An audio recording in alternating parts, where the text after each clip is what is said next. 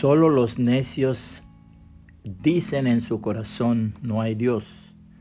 Ellos son corruptos y sus acciones son malas. No hay ni uno solo que haga lo bueno. Salmos 53, 1, nueva traducción viviente. Cierto ateo blasfemaba de tal modo contra el nombre del Señor Jesucristo que llegó a decir, Dios, te doy cinco minutos de tiempo para que me mates y demuestres tu poder.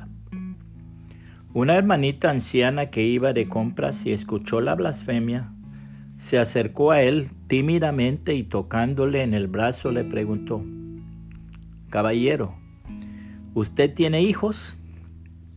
Sí, pero ¿por qué lo pregunta, abuela? Pues dijo la cristiana, si uno de sus hijos le pusiera a usted un cuchillo en la mano y le dijera, mátame, ¿lo mataría? Por supuesto que no, respondió el ateo, porque lo amo demasiado para hacerlo.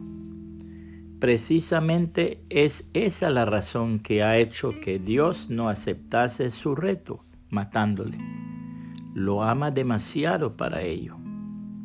La palabra de Dios a través del apóstol Pablo nos declara, antes ustedes estaban muertos a causa de su desobediencia y sus muchos pecados. Vivían en pecado igual que el resto de la gente, obedeciendo al diablo, el líder de los poderes del mundo invisible, quien es espíritu que actúa en el corazón de los que se niegan a obedecer a Dios. Todos vivíamos así en el pasado, siguiendo los deseos de nuestras pasiones y la inclinación de nuestra naturaleza pecaminosa.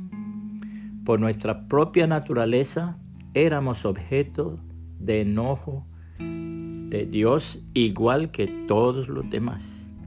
Pero Dios es tan rico en misericordia y nos amó tanto que a pesar de que estábamos muertos por causa de nuestros pecados, nos dio vida cuando levantó a Cristo de los muertos. Es solo por la gracia de Dios que ustedes han sido salvados, pues nos levantó de los muertos junto con Cristo y nos sentó con Él en los lugares celestiales, porque estábamos unidos a Cristo Jesús. De modo que en los tiempos futuros, Dios puede ponernos como ejemplos de la increíble riqueza de la gracia y la bondad que nos tuvo, como se ve en todo lo que ha hecho por nosotros, que estamos unidos a Cristo Jesús. Dios los salvó por su gracia cuando creyeron. Ustedes no tienen ningún mérito en eso. Es un regalo de Dios. La salvación no es un premio por las cosas buenas que hayamos hecho Así que ninguno de nosotros puede jactarse de ser salvo, pues somos la obra maestra de Dios.